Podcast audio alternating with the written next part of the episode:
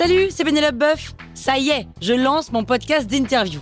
Il s'appelle On tisse la toile et c'est un podcast qui révèle la face cachée des invités.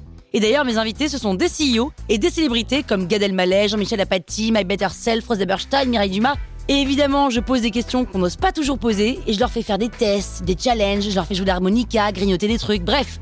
Rendez-vous sur On tisse la toile pour découvrir une interview tous les lundis. Ciao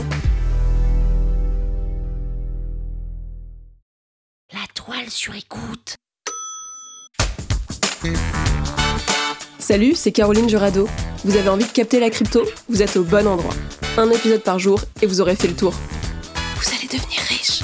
Power Angels. C'est quoi la crypto? Moi, franchement, je pensais que c'était un truc, pas pour moi en tout cas, avec des mecs qui travaillent sur un projet secret, c'était peut-être un club d'Illuminati. En tout cas, c'était pas de la monnaie. C'était vraiment cette idée-là que j'avais de la crypto il y a genre 5 ans, quand on m'en a parlé pour la première fois.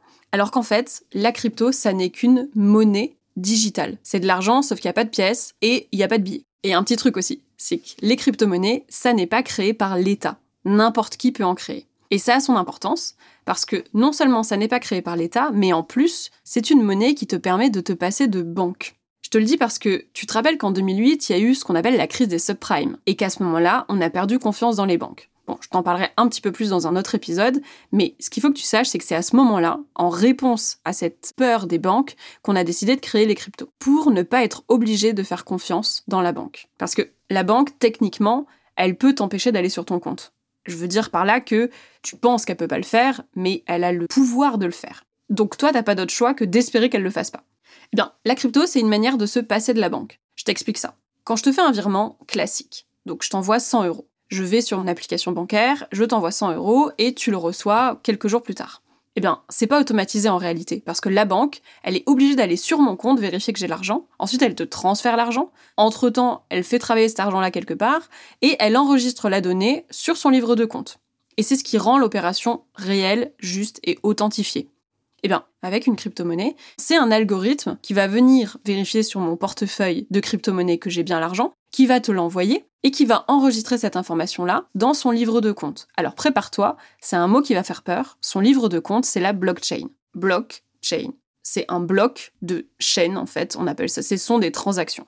Je te ferai un épisode pour t'en parler un peu plus. Mais ce qu'il faut que tu retiennes, c'est que du coup, la crypto-monnaie ne peut pas être corrompue parce qu'il n'y a pas d'être humain qui aurait un intérêt dans la crypto-monnaie. Ce ne sont que des algorithmes. Et en ça, elle va rebattre toutes les cartes des règles de l'argent.